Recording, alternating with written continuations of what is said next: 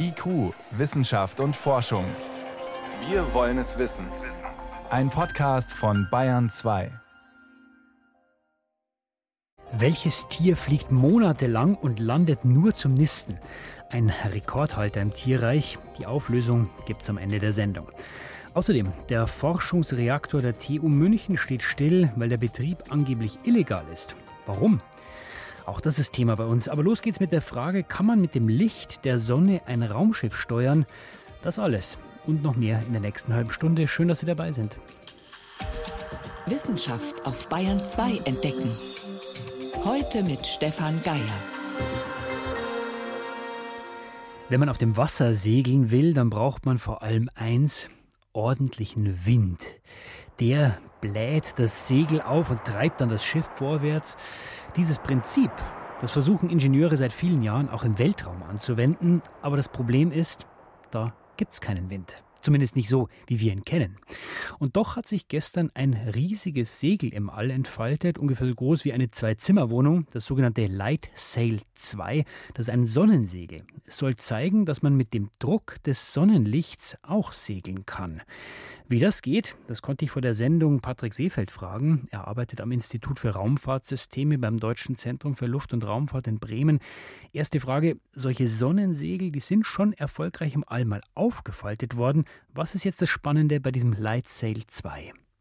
Was jetzt wirklich interessant wird beim Light Sail 2 ist, ob sie es schaffen zu demonstrieren, dass sie den Orbit ändern können mit Hilfe des Lichtdrucks. Jetzt müssen wir erstmal klären, wie funktioniert eigentlich dieses Prinzip? Also da habe ich jetzt ein aufgefaltetes Sonnensegel, das ist silbernfarben. Was passiert da genau? Man nutzt den Lichtdruck, also den Druck, den elektromagnetische Strahlung auf eine Oberfläche ausübt, Elektromagnetische Strahlung besteht aus Photonen. Die haben zwar keine Masse, aber wenn die auf eine Oberfläche auftreten, dann übertragen die einen Impuls. Die schubsen sozusagen das Segel ein bisschen an. Wenn das Segel dann reflektiert, dann stoßen die sich auch nochmal ab und geben nochmal einen kleinen Schubs. Und das nutzt man eben, um insgesamt diesen Strahlungsdruck als Antriebskraft nutzbar zu machen. Jetzt haben Sie gesagt, die Photonen des Lichts, die kleinen Lichtteilchen geben dem einen Schubs. Der kann ja nur sehr klein sein. Ja, das ist richtig. Wenn man sich vorstellt, man hätte eine DIN A4 großes Stück dieses Segels vor sich, dann ist die Kraft, die man dort erhält, so groß wie die Gewichtskraft von einem Zuckerkorn hier auf der Erde. Das heißt aber, ich habe ja sehr viel Sonnenlicht, das heißt, ich habe beständige Lichtteilchen, die da drauf fliegen. Wie schnell kann ich dann so ein Sonnensegel beschleunigen? Man nutzt diese Kraft ja in dem Sinne, dass man sich in einem ansonsten nahezu kräftefreien Raum bewegt. Und jetzt hat man eine sehr kleine Kraft, die dann aber permanent wirkt. Und man kann diese Kraft als Antriebskraft nutzen, um einen Orbit zu verändern. Man kann eben diesen Energieübertrag von dem Licht nutzen, um die Orbitenergie von einem solchen Raumfahrzeug zu verändern. Und wie mache ich das? Muss ich dann das Segel entsprechend anders ausrichten, um dann die Umlaufbahn zu erhöhen? Ganz genau. Also man muss das Segel in einer bestimmten Art und Weise zur Sonne ausrichten, sodass man dann eine Antriebskraft in die richtige Richtung auch erhält. Das ist auch ein Punkt, der nicht ganz einfach ist, wenn man sich in einem Erdorbit befindet, weil was jetzt auch demonstriert werden muss von Light Sail 2 ist, dass sie permanent die Lage so ändern können, dass sie immer den richtigen Winkel zur Sonne haben. Schauen wir mal ein bisschen in die Zukunft. Für welche Anwendungen, Herr Seefeld, könnte man denn so ein Sonnensegel in Zukunft nutzen? Also die Solar Sails sind äh, generell dafür gedacht, eher Sonden anzutreiben, die die Erde verlassen wollen, um Objekte im interplanetaren Raum zu erreichen. Da ist es zum Beispiel denkbar, dass man in einer Mission mehrere erdnahe Objekte, Asteroiden anfliegt, um die zu untersuchen, oder auch eine Position zwischen Erde und Sonne einnimmt, um ein Warnsystem zu etablieren vor Sonnenstürmen. Und das ist auch genau der Punkt, der dieses Prinzip für die Wissenschaftler so interessant macht. Man kann eben nicht nur zu einem Objekt fliegen und man hat dann womöglich den Treibstoff verbraucht, sondern man kann immer weiter zum nächsten fliegen, solange zumindest die Materialien der Weltraumumgebung standhalten. Wenn Sie sagen, man will zu einem erdnahen Objekt fliegen und dann irgendwann weiterfliegen, wie groß muss denn so ein Segel sein, damit ich da auch wirklich einen Kasten dranhängen kann, der mir wissenschaftliche Fragen beantwortet, Kameras, Sensoren und so weiter? Das eine ist, man, man muss ein großes, leichtes Segel haben, das man im Weltraum entfalten kann. Das andere ist, man braucht aber auch ein kleines Raumfahrzeug.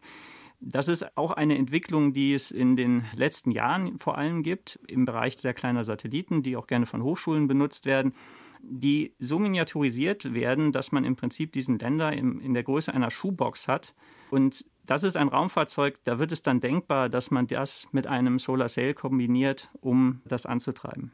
Ein großes Sonnensegel, das Light Sail 2, hat sich gestern im All entfaltet. Und es wird interessant zu sehen, ob es gelingt, damit die Umlaufbahn um die Erde zu verändern und mit diesem Ding zu navigieren. Das waren Informationen und Einschätzungen von Patrick Seefeld vom Institut für Raumfahrtsysteme beim Deutschen Zentrum für Luft- und Raumfahrt in Bremen. Ich danke Ihnen für das Gespräch. Sehr gern.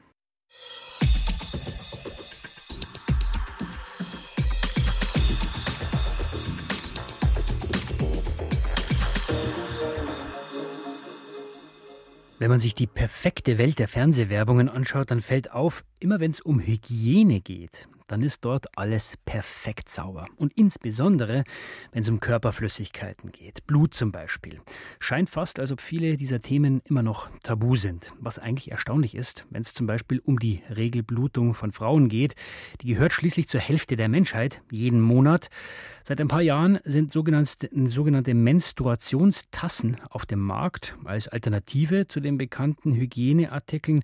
Ob die genauso gut und genauso sicher sind, das haben Mediziner in einer umfassenden Studie untersucht und Birgit Magira fasst die Ergebnisse zusammen. Das wabbelige kleine Ding sieht eher aus wie ein Gummieierbecher als eine Tasse. Benutzt wird der Menstruationsbecher ähnlich wie ein Tampon, nur dass er das Blut nicht aufsaugt, sondern auffängt. Und? Im Vergleich zum Tampon ist es erstmal gewöhnungsbedürftig, weil es muss gefaltet werden. Und da gibt es nur verschiedene Falttechniken, mit denen sich das dann am besten einführen lässt. Und das muss man kurz erlernen, ist dann aber in 0, nix geschafft und wirklich für jeden anwendbar. Sagt Dr. Thomas Winkler. Er ist Gynäkologe und hört von seinen Patientinnen fast ausschließlich Positives über die Menstruationstasse, bis auf wenige Ausnahmen.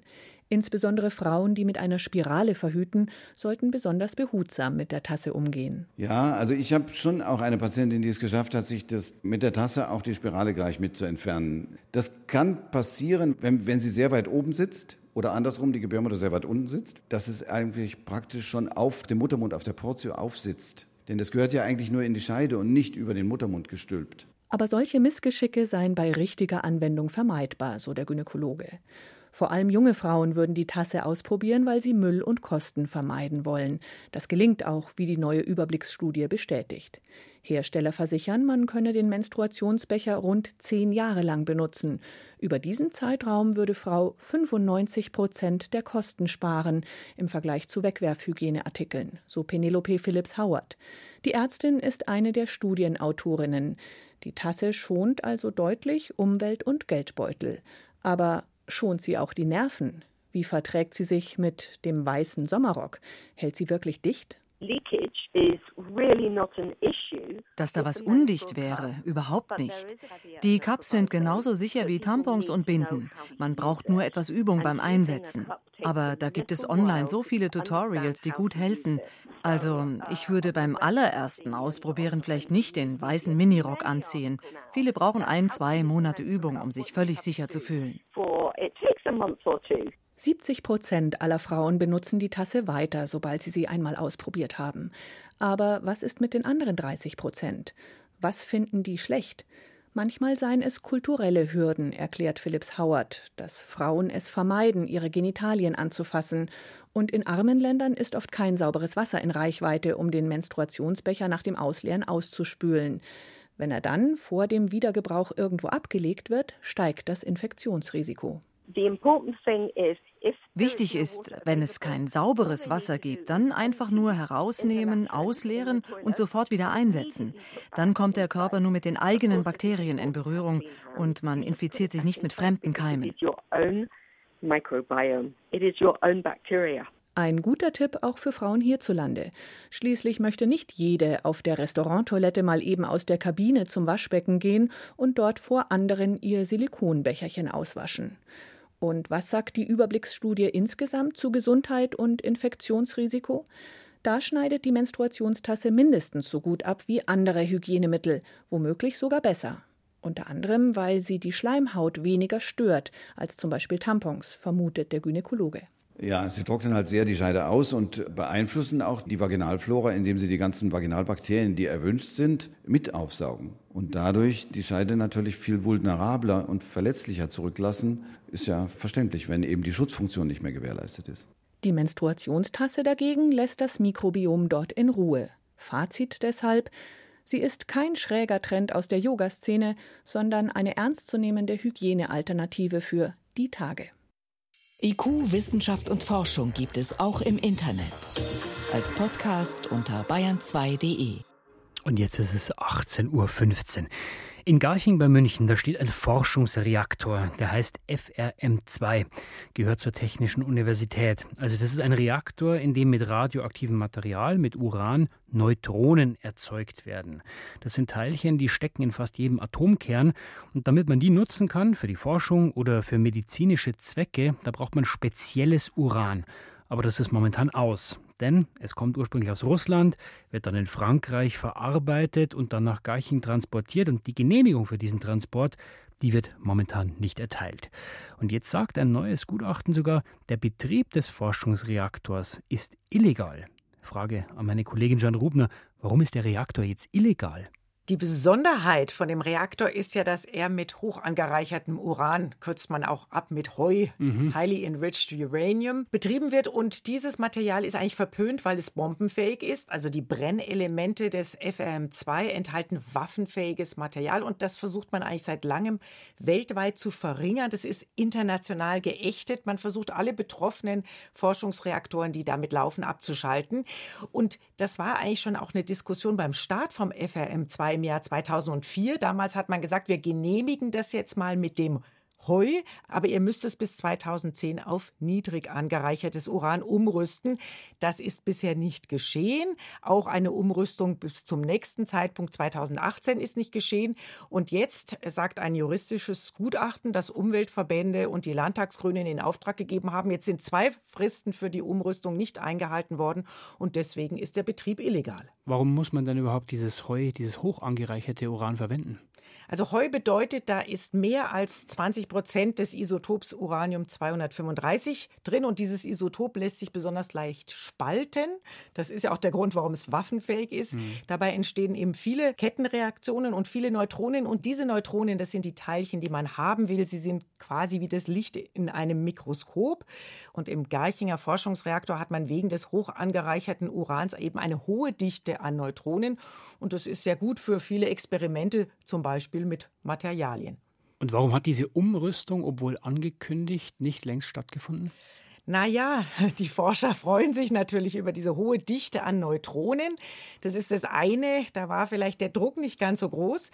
Das andere ist, es ist auch technisch nicht ganz einfach. Man muss eben mehr von dem normalen Uran 238 nehmen und das dichter packen. Und konkret, das muss fünfmal dichter gepackt werden und das ist viel schwieriger als gedacht. Also Tests mit ersten Prototypen, die sind erstmal gründlich schief gelaufen. Jetzt forscht man weiter und die Experten sagen, naja, wir schaffen die Umrüstung frühestens im Jahr 2020. 2030. Seit März steht der Reaktor jetzt still, weil Frankreich den Transport des hoch angereicherten Urans nicht mehr genehmigt. Warum machen die das nicht?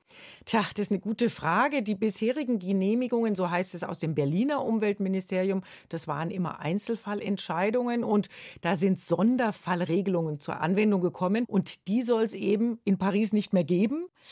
Aber möglicherweise spielt auch noch was anderes mit rein. Eigentlich war ja die Idee, dass man den Bestand an waffenfähigem Material verringert. Und von dem Heu gibt es eben sehr viel in der früheren Sowjetunion. Also man wollte Waffenbestände abbauen.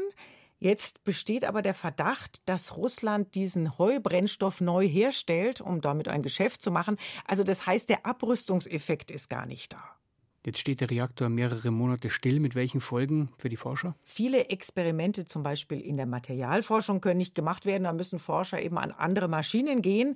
Auch bestimmte medizinische Behandlungen sind eben gerade im Moment nicht möglich. Man bestrahlt eben seltene Tumore mit Neutronen. Das funktioniert alles im Moment nicht. Könnte man nicht alternativ erstmal niedrig angereichertes Uran dann verwenden? Im Prinzip ja. Und der Nachteil ist dann, der Reaktor ist eben nicht so leistungsfähig wie. Aber ist ja besser als Stillstand. Richtig. Das wäre eben ein Mikroskop mit etwas weniger Licht, aber besser, als wenn er gar nicht läuft. Das heißt, dein Fazit momentan, Jean, wie geht es weiter mit dem äh, Forschungsreaktor in Garching? Das ist unklar. Die Garchinger Forscher pochen darauf, dass sie diese leistungsfähige Maschine brauchen. Andere Experten weisen auf das Risiko hin, mit waffenfähigem Material zu hantieren und auch auf den Vertrag, den man damals geschlossen hat, eben abzurüsten.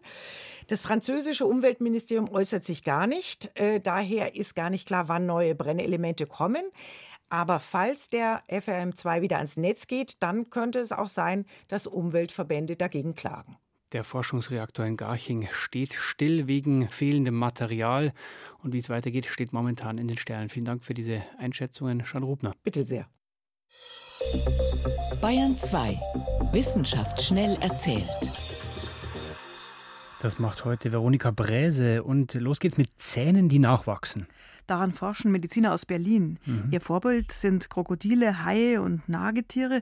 Bei denen ist es so, wenn da ein Zahn kaputt geht, dann wächst einfach ein neuer nach. Das funktioniert bei uns leider nicht. Warum funktioniert das bei uns eigentlich nicht? Ja, wenn die zweiten Zähne ausfallen, weil man alt ist oder weil man einen Unfall hatte, mhm. dann verschwinden auch die Botenstoffe, die Bescheid wüssten, wie so ein neuer Zahn entsteht. Diese Info, die muss man dem Kiefer quasi nochmal geben. Und das geht, indem die Forscher einem Zahn sogenannte Vorläuferzellen entnehmen. Die werden dann im Reagenzglas mit einer Nährlösung versetzt und so entsteht ein Zellball aus vielen, vielen verschiedenen Zahnzellen. Und im Reagenzglas, da klappt es schon, dass dann ein neuer Zahn kommt. Genau, der Zahn entsteht. Im Tierversuch geht es. Und man spritzt dann diesen Zellball erstmal ins Kiefer ein bei den Tieren. Und die Botenstoffe, die dazugehören, die senden dann das Signal aus, neuer Zahn, jetzt bitte wachsen. Und der Zellball entwickelt sich dann weiter zu einem Zahnkeim. Und der schaut dann schon so ein bisschen aus wie ein Zahn, ist aber am Anfang noch ganz weich. Und später wird er dann fest und wächst aus dem Kieferknochen in die Mundhöhle. Und so entsteht dann am Ende ein natürlicher dritter Zahn. Und wann kriegen wir alle beim Zahnarzt dann den neuen Zahn aus dem Reagenzglas? Ja, das kann noch dauern. Das Verfahren ist nämlich sehr teuer und am Menschen auch noch gar nicht erprobt. Okay. Jetzt zu Tätowierungen. Forscher der TU München wollen Tattoos für medizinische Zwecke nutzen.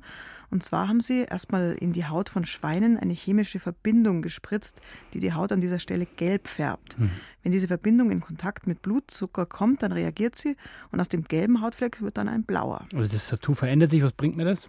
Naja, als Diabetiker kann es halt sein, da muss man ständig den Blutzuckerwert messen und kontrollieren und allein die Farbe der Haut würde dann den Diabetikern verraten, ob sie Insulin spritzen müssen oder nicht.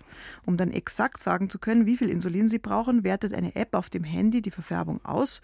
Sie rechnet also die Farbpigmente in die nötige Insulinmenge um solche Tattoos, jetzt bei Diabetikern, die können mhm. aber auch andere Sachen überwachen, zum Beispiel, ob alte Menschen zu wenig trinken. Also wenn sie dehydrieren, dann schlägt das Ding Alarm, weil dann die Farbe auch wieder wechselt. Oder man kann das auch anwenden, wenn zu wenig Elektrolyte im Blut sind und es daran koppeln oder wenn sich Krankenhauskeime in einem Patienten explosiv vermehren. Da gibt es jetzt schon viele Ideen, wie man es anwenden könnte, aber jetzt muss man die Methode erstmal am Menschen testen. Zum Schluss zu einem alten Schiffswrack, das Archäologen entdeckt haben vor der Küste Schwedens auf dem Grund der Ostsee. Aha. Dieses Schiff ist 16 Meter lang, 500 Jahre alt, also aus der Zeit von Christoph Kolumbus. Und das Besondere an dem Schiff ist, es ist in großen Teilen wirklich sehr, sehr gut erhalten. Es hat sogar noch hölzerne Masten und auf dem Hauptdeck, da lehnt noch so ein kleines Rettungsboot. Das ist ganz unversehrt, lehnt es da so am Mast. Das schaut fast so aus, als sei es erst gestern gesunken. Kann man auch sagen, warum das gerade dieses noch so top in Schuss ist? Also weil es so ganz weit unten lag und weil es eben da sehr kalt ist auf dem Meeresgrund. Also die Kälte hat das Boot konserviert. Die Archäologen vermuten, dass es das besterhaltenste Wrack überhaupt sein könnte, also aus dieser Zeit im 16. Jahrhundert. Das ist ja ungefähr auch die Zeit, ähm, in dem die Vasa, dieses berühmte Kriegsschiffswrack, das man in Stockholm anschauen kann, stammt, oder?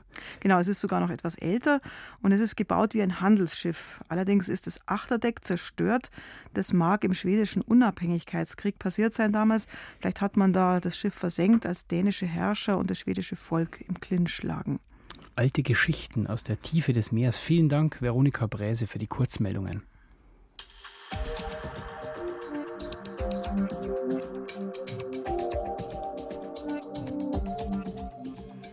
Welches Tier verbringt den Hauptteil seines Lebens im Flug, teilweise bis zu zehn Monate pro Jahr ohne Landung? Es ist der Mauersegler.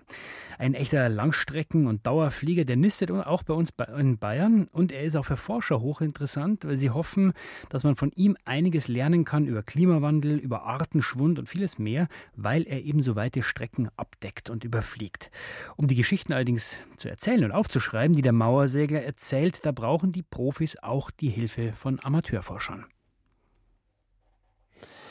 Jetzt schauen wir mal, dass wir den Gurt anlegen dass wir sicher sind, wenn wir zum Fenster rausgehen. Klaus Bäuerlein steht im dritten Stock seines Hauses im fränkischen Abenberg bei Rot, schließt die Schnallen seines Klettergurtes, steigt auf das Fensterbrett, hängt sein Sicherungsseil an einen Metallring an der Außenwand und hangelt sich in acht Metern Höhe raus an die Fassade seines Hauses. Die ist voller Löcher. Dahinter sind Nistkästen für Meisen, Stare, auch Fledermäuse, vor allem aber für den Mauersegler. Klaus Bäuerlein, der auch im Landesbund für Vogelschutz aktiv ist, schwärmt für den Supervogel. Er ist sehr ungewöhnlich bei der Vogelwelt, hat so Besonderheiten wie, dass er zum Beispiel nachts in der Luft schläft. Wenn er von uns wegfliegt, von Afrika und wieder zurückkommt, dann ist er neun Monate ununterbrochen in der Luft gewesen. Und nur in der Zeit, wo er am Nistplatz brütet, ist er sozusagen mit der Erde verbunden. Also ein echter Spezialist, schläft in der Luft, fängt seine Nahrung in der Luft, holt das Nistmaterial in der Luft, verbahrt sich in der Luft. Also ein Extremsportler. Bäulein schaut nach, ob der Mauersegler wieder zurück ist von seiner jährlichen Reise nach Afrika. Neben ihm warten auch zwei Wissenschaftler der Universität Siegen sehnsüchtig auf den Zugvogel. Sie sind extra die 400 Kilometer hergefahren, denn was Bäuerlein ihnen bietet, ist außergewöhnlich. In jahrelanger Arbeit, dem Aufstellen und der Pflege dutzender Nistkästen hat er es geschafft, dass rund 200 Mauersegler Brutpaare immer wieder in seine Nistkästen zurückkommen und bietet so der Biologin Claudia Witte ausreichend Forschungsobjekte. Es ist extrem wichtig, dass wir Datenreihen über lange Zeiträume sammeln. Wir profitieren jetzt von Datenreihen, die früher schon Ornithologen vor 60 Jahren aufgenommen haben. Und wir können dann Trends sehen, dass Vögel, zum Beispiel Zugvögel, früher in ihre Brutgebiete zurückkehren in Deutschland. Die Zahl der Tiere ist in den letzten Jahren zurückgegangen. Ein Grund könnte der Insektenschwund sein, ein anderer der Verlust an Nistplätzen, da immer mehr Gebäude saniert werden. Ob auch der Klimawandel eine Ursache ist, weil der die Lebensräume in Europa und in Afrika verändert, wissen die Forscher nicht. Daher will Claudia Witte erfassen, wo die Tiere auf ihren Zugrouten fliegen und wo sie Insekten jagen. Dazu mussten sie und ihre Kollegen kreativ werden. Wittes Kollege Arndt Wellbrock hat den Mauerseglern Rucksäcke aufgeschnallt, an denen sogenannte Geolokatoren angebracht sind. Geräte, die 1,5 Gramm leicht sind und die die Vögel ohne Probleme auf ihrem monatelangen Flug tragen können. Ein Geolokator speichert die Lichtmenge, die in der Umgebung des Vogels herrscht und das intern ist eine interne Uhr, die dann genau feststellt, wann ist es hell, wann ist es dunkel und dementsprechend kann man dann auch sagen, war der Vogel weiter östlich oder weiter westlich, während wir über die Tageslänge sagen können, ist er weiter nördlich oder weiter südlich gewesen. Daraus lassen sich dann Aufenthaltsorte und Flugrouten der Mauersegler berechnen. Um das Geschlecht der Vögel zu bestimmen, haben die Forscher den Tieren Blut entnommen. Auch hier müssen sie kreativ werden. Dazu legen sie dem Vogel ein durchlöchertes Plastikei ins Nest. In dem Ei steckt eine Raubwanze, ein Parasit, der den Vogel durch die Löcher sticht und Blut saugt. Später zapfen die Wissenschaftler der Wanze das Blut ab und untersuchen es. Ja, coole Idee. Das ist halt ein Weg, wie man stressfrei Blut von den Mauerseglern gewinnen kann. Denn die merken das letztendlich nicht, wenn sie da gestochen werden von der Wanze. Als die Abenddämmerung hereinbricht, kommen nach und nach mehr Mauersegler von ihrer Insektenjagd zu Klaus Bäuerleins Nistkästen. Der erste Kasten ist noch leer. Im zweiten sitzt zwar ein Vogel, aber ohne Rucksack mit dem Geolokator und Datenlogger. Doch dann. Da ist ein Vogel drin und er hat einen Logger. In dieser Nacht werden die Forscher den Mauerseglern noch ein gutes Dutzend Rucksäcke abnehmen und so wichtige Daten über die Zug- und Jagdrouten der Vögel gewinnen. Und vielleicht auch Hinweise, ob der Mauersegler schafft, Klimawandel, Insektenrückgang und Verlust von Nistplätzen zu trotzen. Was uns der Mauersegler über die Welt erzählen kann, ein Beitrag war das von Jan Kerkhoff. Soweit von IQ für heute. Am Mikrofon verabschiedet sich Stefan Geier.